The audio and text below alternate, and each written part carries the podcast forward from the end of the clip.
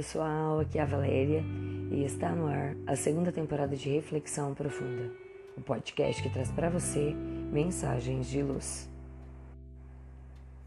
A voz de dentro. Ao falar a respeito da implantação do reino de Deus, o Mestre de Nazaré deixou bem claro que ele está dentro de nós. E aprendemos que somos dotados de instinto, essa inteligência rudimentar que difere da inteligência propriamente dita.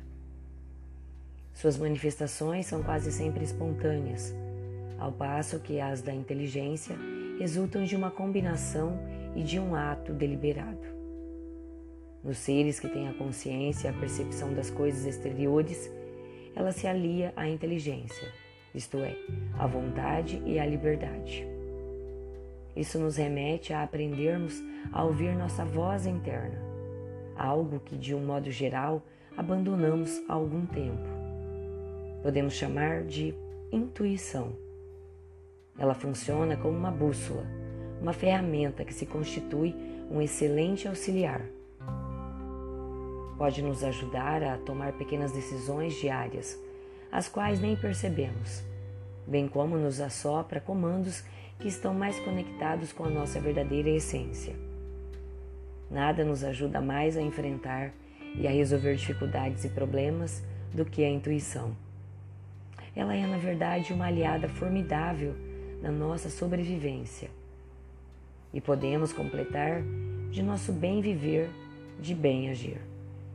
Um grande cientista, Albert Einstein, disse: A mente intuitiva é um dom sagrado e a mente racional é um criado fiel.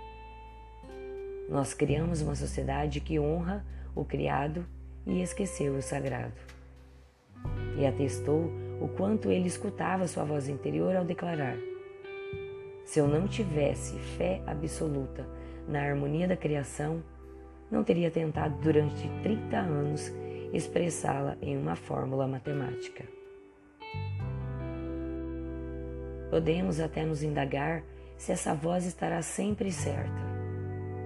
Talvez queiramos procurar lógica em tudo que ela nos disser. Mas a intuição é o que somos em essência. Normalmente, sofremos muita pressão externa. É o que o mundo fala, o que as pessoas esperam, o que a sociedade impõe. Tudo isso acaba por nos criar medos e conflitos. Então, preparemos-nos para ouvir a nossa intuição, fornecendo saudável combustível a esse reino interior em nós. Boas leituras, música que nos eleve a alma, orações. Ela pode nos chegar como um sopro de vento, algo generoso que nos diz: vá por ali. Ou então, espere um pouco, não faça nada agora. Descobriremos muita beleza atentando para a nossa voz interna. Einstein dizia que ela era como um salto da consciência, algo que, sem sabermos como e porquê, muitas vezes nos acena com a solução de que precisamos para uma tomada de decisão. Reflitamos em quantas vezes tivemos o que qualificamos como insights, algo que parece vir do nada. Também lembremos de quantas vezes desconsideramos essas intuições para nos arrependermos mais tarde. Quantas vezes já teremos dito, bem que eu tinha tido essa ideia, mas achei que era bobagem. Escutemos mais nossa essência. O nosso racional não precisa ficar longe do nosso intuitivo. Em verdade, um pode auxiliar o outro na hora de decidir. Aprendamos a deixar brotar como uma nascente de água pura, essa essência que fala do que somos.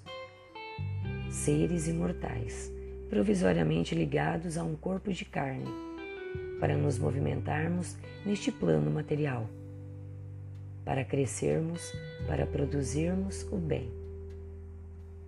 Ouçamos a voz de dentro. Pense nisso.